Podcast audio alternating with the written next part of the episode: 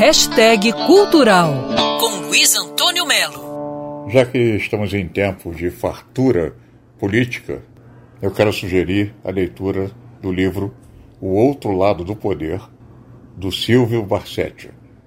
Aí você está pensando assim: é um livro cabeça, cerebral, um livro teórico, uma grande tese, um gigantesco ensaio complicado. Nada disso, meu amigo.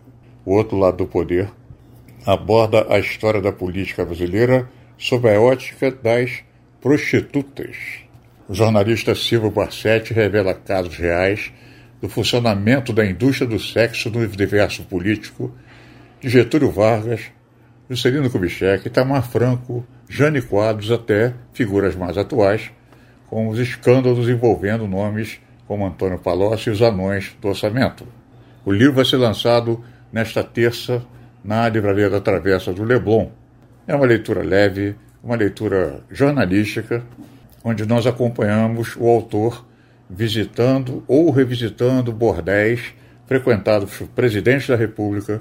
Ele acaba expondo festas de arromba animadas por parlamentares à beira do Lago Paranoá.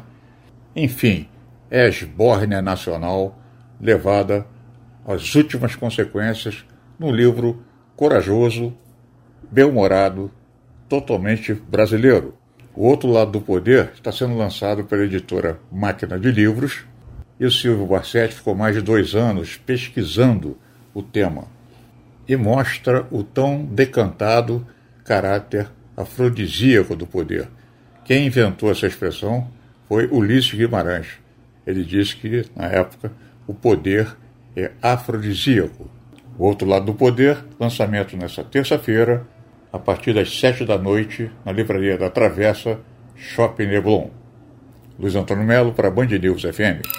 Quer ouvir essa coluna novamente? É só procurar nas plataformas de streaming de áudio. Conheça mais dos podcasts da Band News FM Rio.